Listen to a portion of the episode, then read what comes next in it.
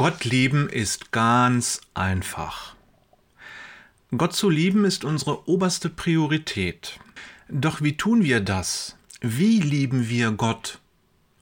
Um diese und ähnliche Fragen zu beantworten, bietet es sich meiner Meinung nach an, das reale Leben hier auf der Erde zu betrachten.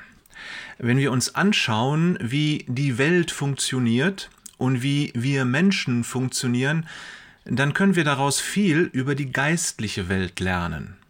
Warum ist das so? Lass uns im ersten Schritt bei den Menschen bleiben. Wir wissen, dass Gott uns Menschen nach seinem Ebenbild geschaffen hat, dass unser Wesen demzufolge sein Wesen spiegelt. Und das tut es grundsätzlich auch. Gott macht keine Fehler. Jeder Mensch trägt das Wesen Gottes in sich. Zwar sind wir durch die Sünde und ihre Folgen übel deformiert, doch die Grundzüge und die großen Linien Gottes, die sind vorhanden. Wenn diese göttlichen Strukturen zerstört wären, wie sollten wir dann umkehren können? Umkehr ist nur sinnvoll, wenn da etwas ist, wohin man umkehren kann. Die Aufforderung von Johannes dem Täufer aus Markus 1, Vers 15, kehrt um und glaubt die gute Botschaft, wäre sinnlos, denn sie würde uns ins Niemandsland führen, ins Nichts. Andere mögen das Nirvana erstrebenswert finden, für Christen ist es keine Option. Wir wollen zum Herrn, ihm ganz nah sein, und mir fällt kein Zustand ein, der weiter vom Nirvana entfernt sein könnte. Das Nirvana ist nichts, Jesus ist alles. Auch wenn wir es nicht sehen, und bei dem ein oder anderen Mitbürger nicht mal glauben können, jeder Mensch trägt das Wesen Gottes in sich. Keiner muss ins Nichts, jeder kann umkehren zu Jesus. Ist uns bewusst, wie groß diese Botschaft ist? Wir dürfen jubeln. Die Erkenntnis, dass jeder Mensch das Wesen Gottes in sich trägt, muss sich in uns setzen, und deshalb sollten wir oft beten und mit dem Herrn am Brunnen sitzen und sprechen.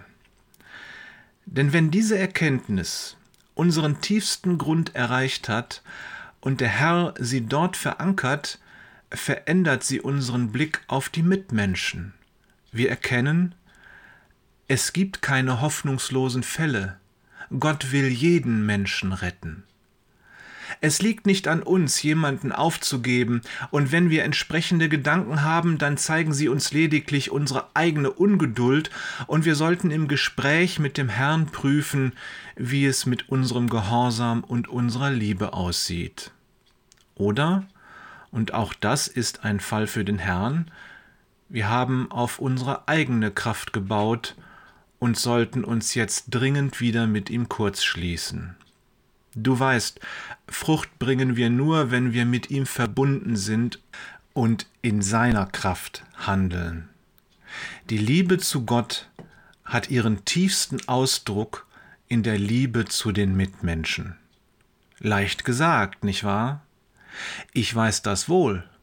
An manchen Tagen gehen wir diesem Gedanken gerne aus dem Weg aber letztlich holt er uns immer wieder ein. Naja, morgen geht es weiter. Habe einen gesegneten Tag.